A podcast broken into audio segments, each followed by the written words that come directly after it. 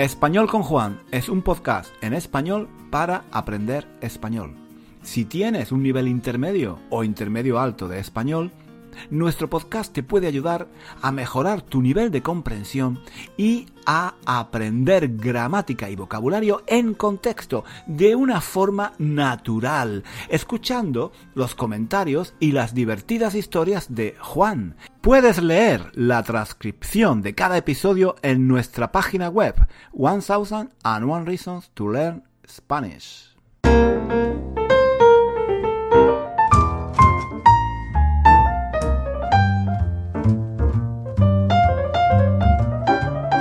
Hola chicos, ¿qué tal? ¿Cómo va todo? ¿Cómo va la semana? Espero, espero que todo vaya bien. Espero que, espero que estéis contentos. Espero que estéis bien y espero que estéis ahí no sé dónde, quizás en la casa, quizás en el jardín, quizás haciendo la compra, no lo sé. El caso es que me estáis escuchando a mí y yo os lo agradezco porque hay un montón, un montón de podcasts para aprender español y vosotros habéis elegido ahora, en este momento, escucharme a mí, a Español con Juan. Eso es fantástico, eso es fantástico. Muchísimas, muchísimas gracias. Espero, espero no defraudaros, espero que os guste este episodio y espero que, bueno, que os ayude también a pasar un rato, un rato entretenido. No pretendo nada más. Si además, si además os ayudo a aprender un poquito de español. Si aprendáis alguna palabra, alguna expresión, os recuerdo alguna estructura. ¡Qué palabra tan fea! ¡Qué palabra tan fea! Estructura. Pero bueno, si os recuerdo alguna estructura gramatical que seguramente ya conocéis porque vosotros tenéis un nivel muy, muy alto de español, no necesitáis aprender mucho más. Pero quizás quizás yo os puedo recordar alguna estructura que tenéis un poquito olvidada, ¿no? Como por ejemplo, espero que, con subjuntivo, espero que todo vaya muy bien. Pues muchísimas gracias por estar aquí, muchísimas gracias por escucharme. Eh, también muchísimas gracias a todos y todas los que estáis escribiendo eh, reseñas, críticas, reviews en, eh, en, las plataformas donde escucháis este podcast, ¿no? Por ejemplo, en, en, Apple Podcast, en Google Podcast. Muchísimas, muchísimas, muchísimas gracias. Os lo agradezco un montón porque eso está ayudando, eso está ayudando a que eh, este podcast se conozca cada vez más, se conozca cada vez más, porque eso es importante. Tenemos que llegar a más gente, tenemos que llegar a más gente, que haya, que haya más amigos de Juan, de español con Juan, porque si no, si no es muy solitario, ¿no? Si no es muy solitario. La, vida hay que vivirla en comunidad, hay que vivirla con otras personas. Me estoy enrollando como una persiana, me estoy enrollando ya desde el principio. Y yo no quería hacer esto. Quería dar las gracias también a los chicos y chicas de Patreon, gracias a ellos, pues claro, gracias a ellos puedo continuar haciendo eh, todas estas cosas, el podcast, eh, los vídeos, en fin, todo, todo, lo que, todo lo que hago en internet, que no sé, no sé si es mucho, no sé si es poco, pero es lo que hago, es lo que, es lo que, es lo que sé hacer.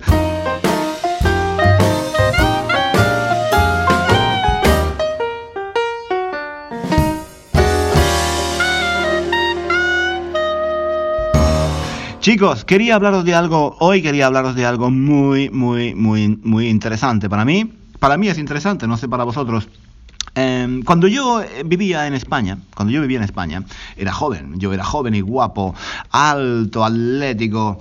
Eh, no, no, iba al gimnasio porque no necesitaba ir al gimnasio, yo era, yo, yo era guapo así, natural, tenía un cabello negro, una melena, una melena fantástica. Todas, todas, todas las chicas me decían, Juan, ¿qué, qué pelo tan bonito tienes. De hecho, una vez el peluquero me dijo, qué qué pelo, qué pelo tan bonito, qué pelo tan bueno, tiene una calidad especial, da gusto cortarlo, me dijo, el peluquero me dijo una vez que daba, que daba gusto, daba gusto, dar gusto, dar gusto significa que, que tienes placer en hacer algo, ¿no? Que entonces el peluquero me dijo que le daba gusto, que era un gusto cortarme el pelo porque mi, cabello tenía una, una textura mm, especial. No, yo no sé, yo no sé lo que quería decir el tío, yo no sé lo que quería decir, pero eso me dijo y a mí me gustó mucho. Y yo se lo dije, claro, se lo dije a todos mis amigos, para darles envidia, para darles envidia, para que se pusieran verdes de envidia, les dije que mi peluquero, que mi peluquero me había dicho que tenía un pelo especial, con una textura particular, y ellos, claro, ellos se murieron de envidia. Pero eso hace muchos años, hace muchos años, ya no tengo el pelo así. Pero recuerdo que en aquellos años yo escuchaba un programa de radio eh, era una tertulia. En España hay muchas tertulias, ¿no? Una tertulia. Una tertulia es hablar, hablar de algún tema, ¿no? Hablar de algún tema. Las tertulias normalmente son literarias, ¿no? los grandes escritores, eh, los intelectuales, los poetas, los directores de películas, de, cine, los directores de películas, ¿sí? la gente que hace películas, todo este mundo de intelectuales y de gente importante, los periodistas, pues en España tradicionalmente tenían, yo creo que ya es algo que no se hace, pero antes sí se hacía mucho, eh, ir a una tertulia. En los cafés, en, los cafés, eh, en España, en, ciudades como Madrid, Barcelona, en, Granada también, en cada ciudad había al menos uno o dos cafés. Em, este tipo de cafés muy bonitos, con, con muchas mesas, Em, de madera, en fin, muy, muy tradicionales, ¿no? Em, y entonces eh, los intelectuales iban allí y se sentaban y pasaban horas y horas y horas con un café un café, un vaso de agua o algo así, ¿no? Porque esta gente era muy pobre, normalmente no tenía mucho dinero. Entonces, eh, iban a la tertulia, al café, iban a la tertulia y se sentaban allí con un café y pasaban horas y horas bebiendo un cafelito y hablando, hablando de, cosas importantes, de la metáfora, por ejemplo, hablando de la metáfora, eh, los escritores se pasaban la vida hablando de la metáfora, las figuras literarias en Rubén Darío, por ejemplo, o, no sé, la poesía, la poesía de Borges, en fin, o el, el, principio, las primeras líneas de Cien años de soledad de García Márquez, y podían pasarse horas y horas, ¿no? Em, en una tertulia literaria. Bueno. Y ahora lo que hay en España son tertulias en la televisión y en la radio, claro. Y son tertulias pues que no tienen nada que ver, solamente el nombre, el nombre, el nombre sí. Se llaman tertulias porque hay unos tertulianos, mm, ¿vale? Las personas que participan son tertulianos. Y em, yo en esas tertulias, cuando yo vivía en España, yo aprendí mucho. Yo aprendí mucho de esas tertulias. Yo he aprendido mucho en la escuela, de mis profesores y también eh, escuchando la radio y la televisión, sobre todo la radio. ¿Por qué? Pues porque em, ahora no tengo tiempo de exponerme a explicarlo todo, pero em, mi familia no era una familia con mucho dinero, ¿no? Y en mi casa no había muchos libros. Mi familia no, no tenía... eran personas mayores y eh, eran otros tiempos. Y mis, padres, mis tíos, pues habían trabajado siempre y entonces ellos tenían una cultura muy básica, muy limitada. Eh, algunas personas de mi familia eh, ni siquiera sabían leer. O sea, bueno, sabían leer pero muy mal, ¿sabes? Muy poquito. Y escribir también muy mal. Em, eran prácticamente analfabetos. y claro, yo me, eduqué, me crié en ese ambiente. No todos, no todos eran así, pero muchos eran así. Eh, muchas personas de mi familia eran así. Y entonces, claro, era, era muy limitado, ¿no? Era muy limitado para un niño crecer en ese ambiente. Pero gracias a Dios, gracias a Dios, yo era de otra generación. Yo era de otra generación y entonces, claro, porque mis padres y mis abuelos y mis tíos y mis primos, pues ellos habían conocido una España mucho más pobre que la que conocí yo. Eh, ellos vivieron la posguerra, vivieron el hambre, vivieron todas, todas las penurias y todas, todas las tristezas y toda esa, vida tan dura, ¿no? De los años 40, los años 50, eh, donde la gente tenía hambre, eh, tenía hambre, la gente pasaba hambre, ¿no? los años 40 y 50 en España fueron, fueron muy duros, ¿no? Y, la gente no iba a la escuela, la gente tenía que ponerse a trabajar, los niños empezaban a trabajar desde bueno desde desde muy temprano desde que eran niños desde que eran niños pequeños no eh, yo qué sé mi madre por ejemplo pues estudió poquísimo muy poco. Eh, la pobre no no vivió unos años muy duros. Lo que quiero decir es que bueno yo me yo me eduqué yo me crié yo, nací en ese, ambiente, pero gracias, gracias a la escuela, gracias a la escuela, pues yo mm, fui diferente. Eh, pero no, no, no gracias a lo que estudié, un poco también, pero no, no exactamente lo que yo estudié, sino el hecho de que yo podía ver en la escuela otras personas diferentes, los profesores. Los profesores para mí eran modelos diferentes, porque eran gente mayor, ¿vale? Como mis padres, como mis tíos, pero eh, hablaban de cosas interesantes, hablaban de historia, hablaban de política, hablaban, hablaban, de geografía, contaban anécdotas, sabían idiomas, en fin, me daba, me daba un modelo, me daba un modelo muy diferente. Yo, claro, yo quería ser como, como mis profesores. Había profesores que me gustaban más y había profesores que me gustaban menos, pero mm, por lo menos yo creo que eso me, me, cambió mucho la vida, porque yo recuerdo lo que decían mis profesores, pero no tanto, no tanto los conocimientos que me transmitieron, no tanto los, mm, las fechas o, los, no sé, las batallas y las guerras o, o, no sé, los nombres de los escritores, que yo, mm, sinceramente, para ese tipo de cosas soy muy malo, tengo muy mala memoria y no recuerdo prácticamente nada de lo que, de lo que, de lo que estudié en la escuela. Lo que sí recuerdo fueron, lo que sí recuerdo es lo que decían mm, a nivel personal. Eh, ellos me transmitían la idea de, de que había algo más, que no era simplemente trabajar y comer y dormir. ¿No? Me transmitían la idea de un mundo donde había música, donde había cultura, donde había historia, donde había libros, donde se podía pensar, donde se podían debatir las ideas, donde se podía, donde, donde se podía reflexionar. Eso me lo transmitían. Me transmitían esas ganas de aprender idiomas, de, de viajar, de conocer otras culturas no tanto por lo que, lo que ellos me enseñaban de los libros, sino por lo, que me por lo que yo veía que ellos eran como personas. No sé si me explico, no sé si me explico. Entonces eso me salvó, me salvó la vida. Ese tipo de profesores me salvó la vida a mí. Y también me salvó la vida, me salvó, la, entre comillas, ¿vale? Me, ¿Entendéis, no? Me salvó mm, de no ser una persona eh, como mis padres o como mi familia, de tener, de tener otras ambiciones, de tener eh, otro punto de vista sobre la vida, de tener, de tener también más educación, pues Em, las tertulias en la radio, las tertulias en la radio.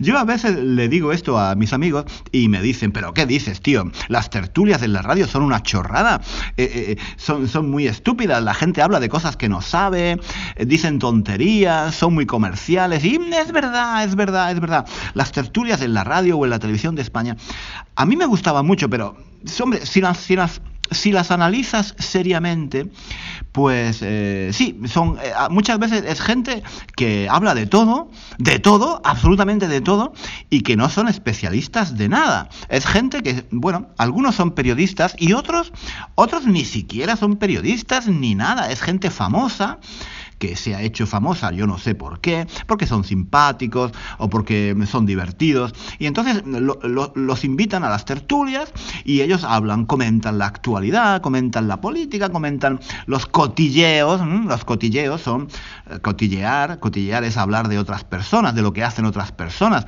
mm, de si un hombre eh, va con una mujer, si una mujer tiene un hijo secreto, eh, ¿entendéis? ¿No? Si, si, un, si alguien tiene un amante ese tipo de cotilleos que siempre se ha hecho, siempre se ha hecho toda la vida, pero se puede hacer también ahora en la televisión, ¿eh? en la radio, claro, entonces todo eso es em, ahora se hace también en YouTube, los cotilleos, y entonces, bueno, pues em, es, un poco estúpido, ¿no? Me dicen mis amigos, pero hombre, eso es, esas tertulias son tontas. Y tienen razón, tienen razón, pero cuando yo vivía en España, los años 90, los años 80, los años 90, no eran tan estúpidas como ahora, creo.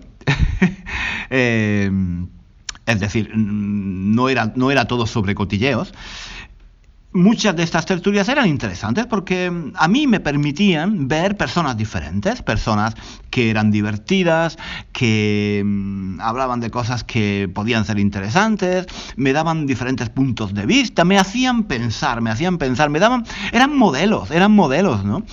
Y yo aprendí mucho de esta gente, yo aprendí mucho de esta gente. Una cosa que yo aprendí de esta gente es a interpretar las cosas en, contexto a interpretar las cosas en contexto, interpretar un poco las cosas con sentido del humor, ¿vale?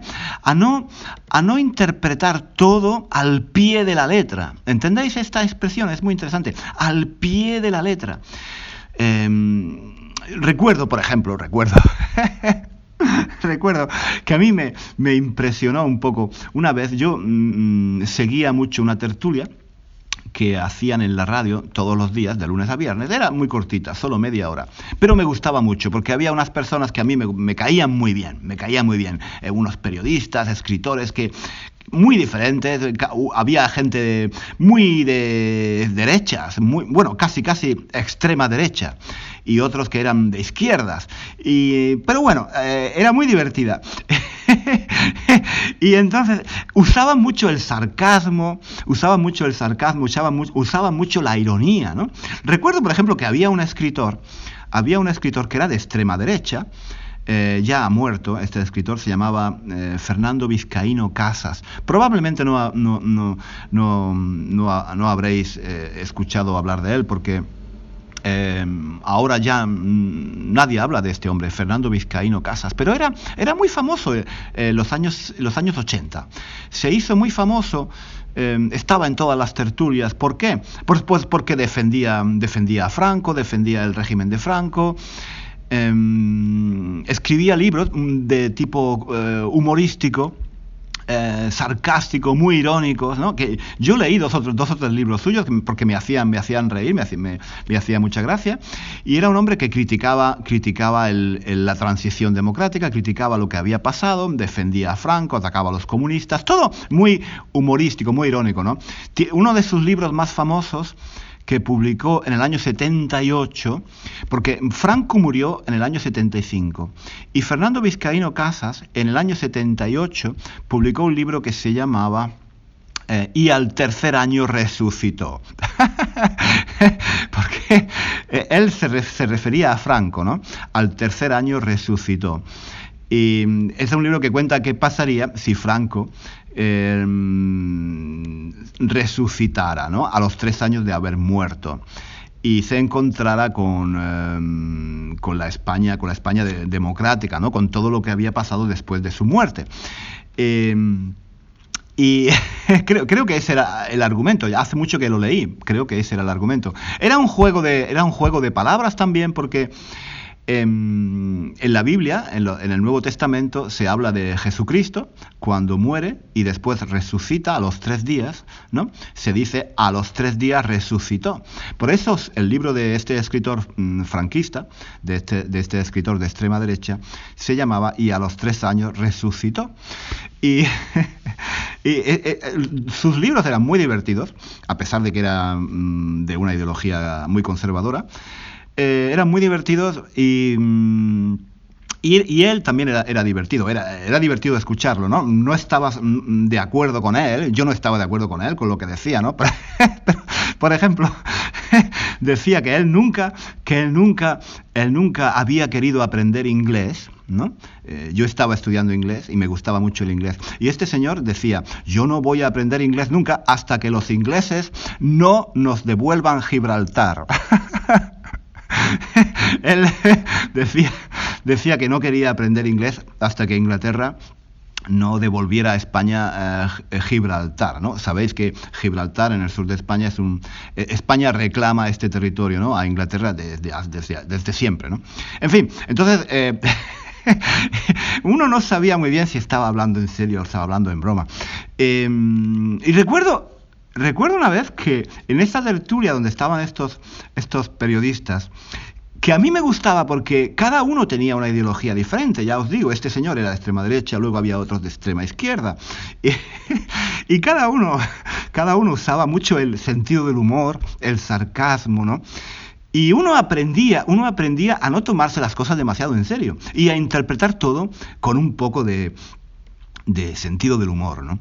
Y recuerdo una, una, vez, una vez que me, algo que me llamó mucho la atención y es que eh, recuerdo una vez empezaron diciendo que odiaban, odiaban a la gente que aparcaba los coches en doble fila, ¿entendéis? Aparcar un coche en doble fila significa poner el coche, aparcar el coche donde hay otro, hay ya otro delante, y entonces lo, tú pones tu coche delante del otro, y, eh, y el otro coche no puede salir, no puede salir.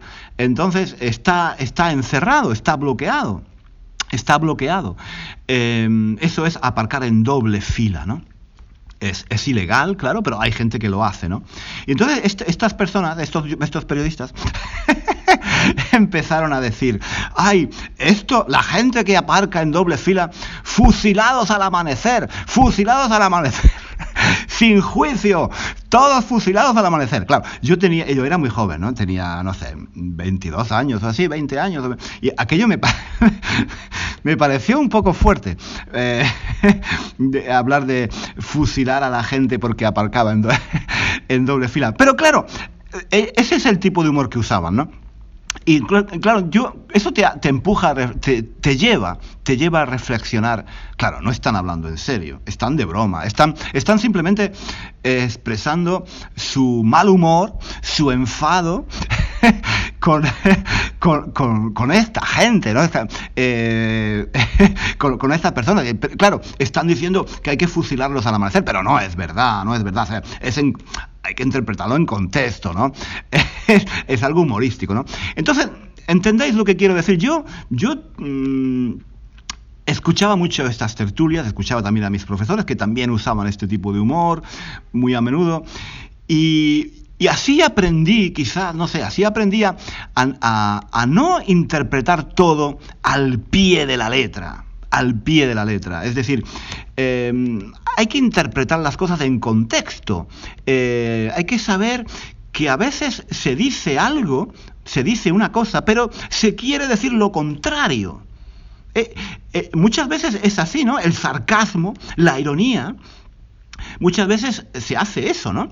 Yo puedo, por ejemplo, me levanto por la mañana, miro por la ventana y veo que está lloviendo, que hace frío, que, que, que, ha nevado, yo qué sé, muy mal, ¿no? Y entonces puedo decir, Vaya, otro día maravilloso, fantástico, qué vida, qué vida tan feliz.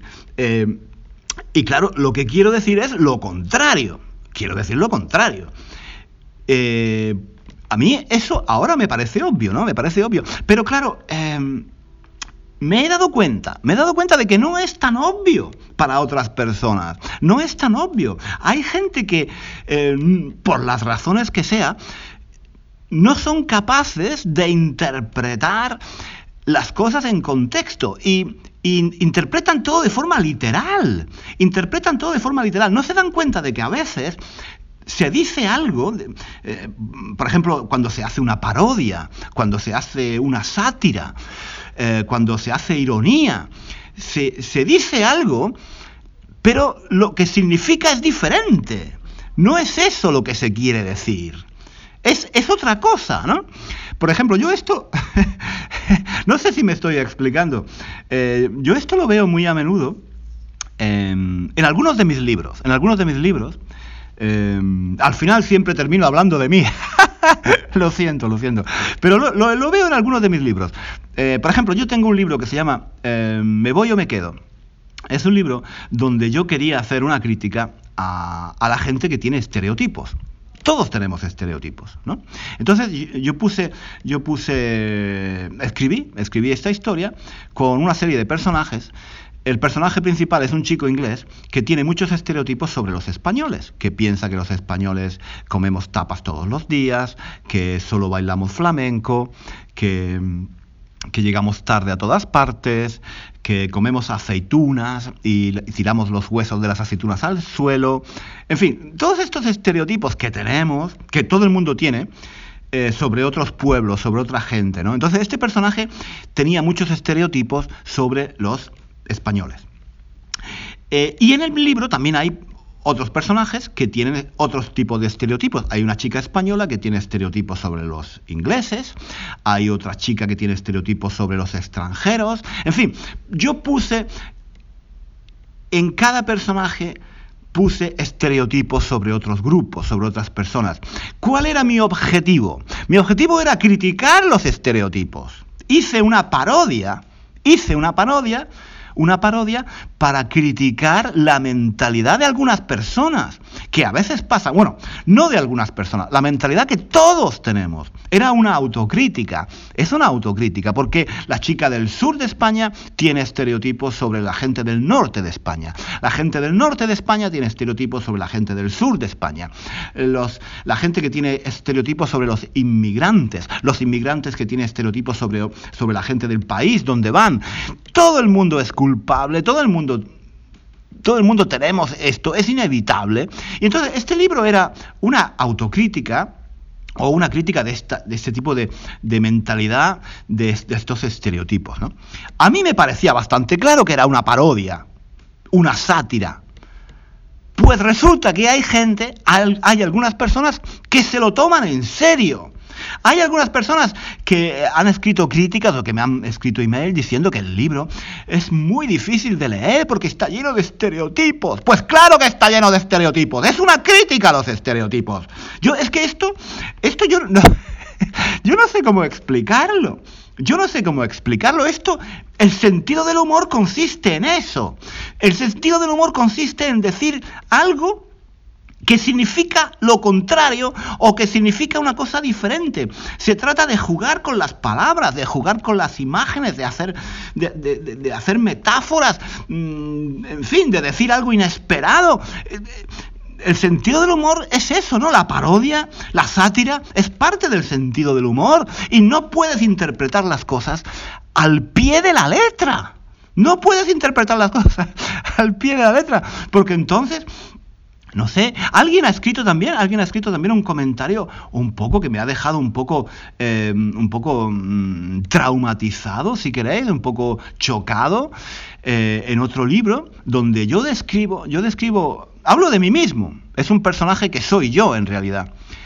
Y, digo que, bueno, yo soy una persona tímida y tengo, tengo, mm, soy muy inseguro, tengo muchas dudas sobre cómo comportarme con las mujeres, que es un, juego, un poco, es un juego, es un poco verdad, un poco mentira, es una exageración, puede ser, es una exageración para, que sea divertido, ¿no?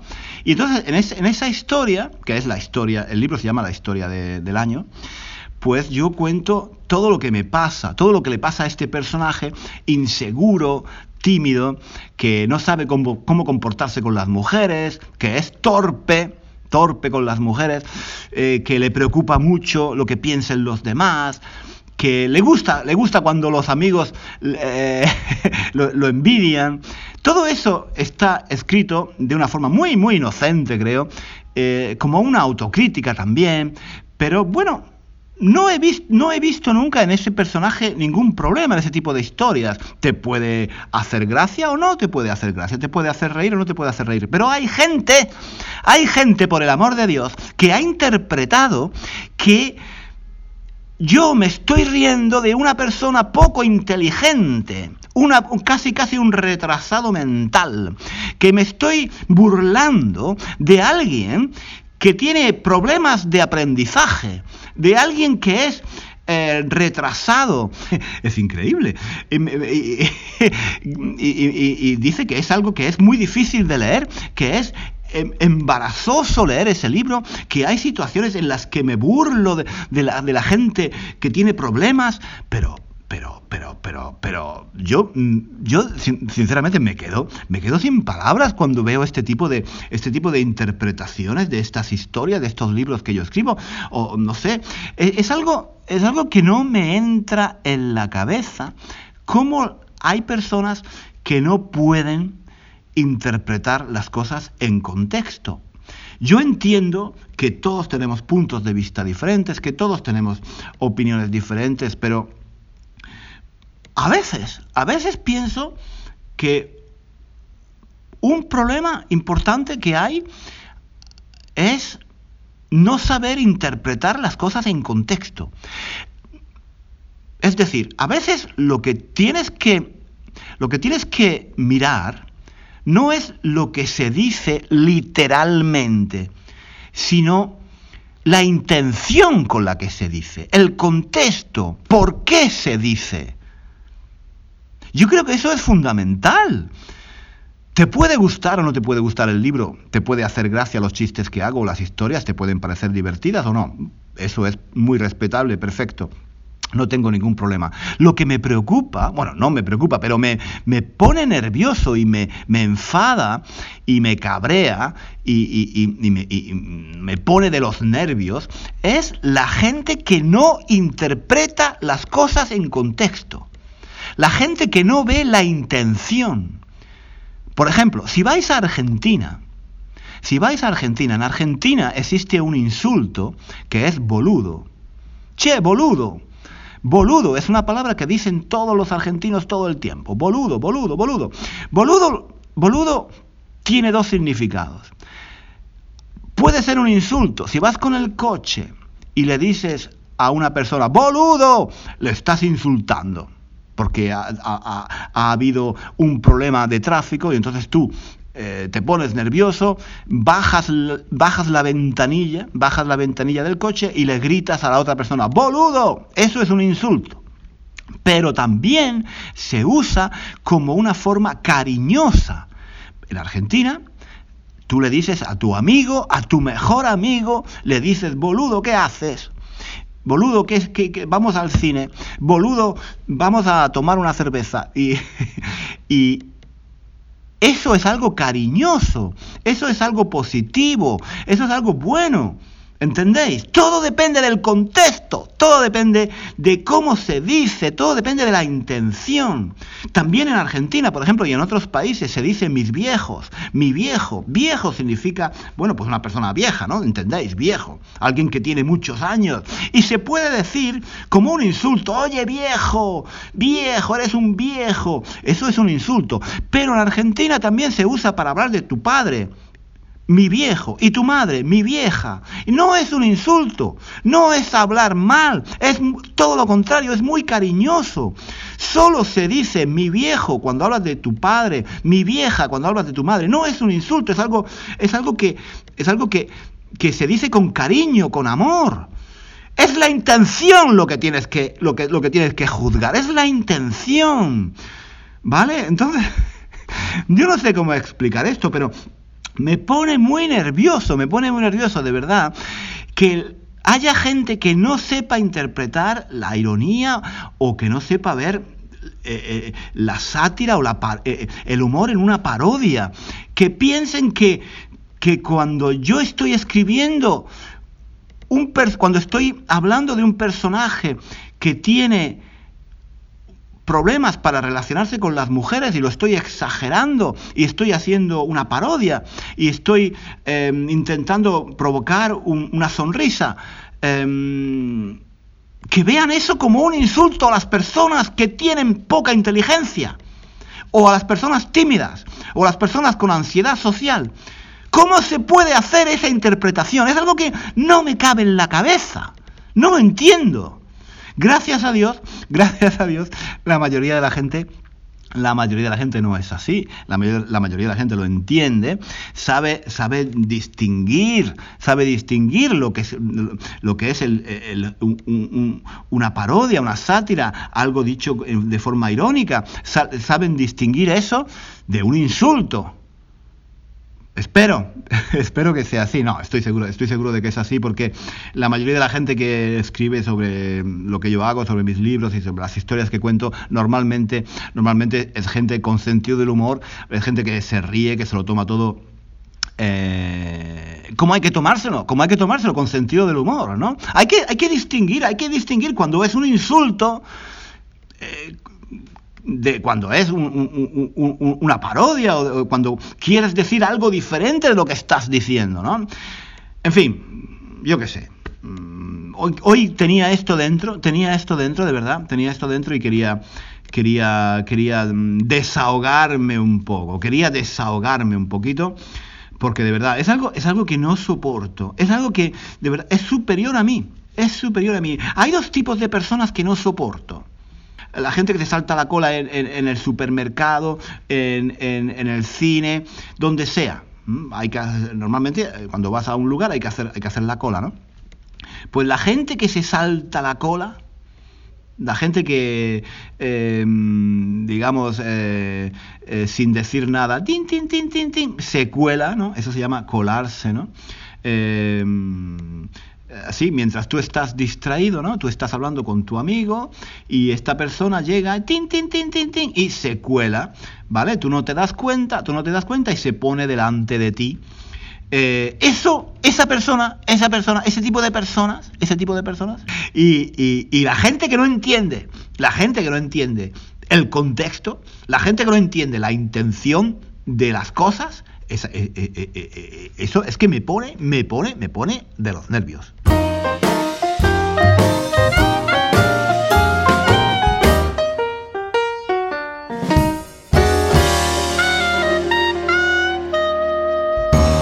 Uy, bueno chicos, aquí lo vamos a dejar aquí porque ya esto está siendo muy largo, ¿vale? Espero, espero que no os haya asustado hoy, porque em, creo que he hablado muy alto, ¿no? He gritado un poco, pero es que de verdad, es que me apasiono. Hay veces que me apasiono, tío, es que no, no, hay, cosas que me parecen insoportables, de verdad. Es, es superior, es superior a, es superior a mí. Es, es, algo que no, no, puedo, no puedo soportar, de verdad. Em, pierdo, pierdo los nervios, pierdo la paciencia con este tipo de gente. Bueno, chicos, que nada, que no me, que no me enrollo más, que lo dejamos aquí. Que si os apetece, pues nada, nos volvemos a ver. No, no nos vemos, nos escuchamos la próxima semana. Venga, un saludo, hasta luego. Hasta aquí el episodio de hoy. Muchísimas gracias por escuchar hasta el final. Si quieres leer la transcripción de este episodio o de los episodios anteriores de nuestro podcast, visita nuestra página web 1001 Reasons to Learn Spanish. Allí encontrarás también ejercicios y muchos recursos para aprender español. Hasta pronto.